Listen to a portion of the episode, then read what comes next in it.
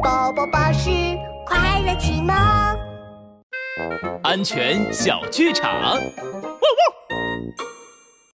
哎呦，哎呦，小兔妹妹，我脚受伤了，你能送我去车站吗？可以呀，浣熊叔叔。谢谢你，你真是个好孩子。那我们现在就走吧。你打电话干什么？你是大人，我一个人送你去车站不安全，我打给爸爸，让爸爸来帮忙。啊，那那不用了，我自己去就行了。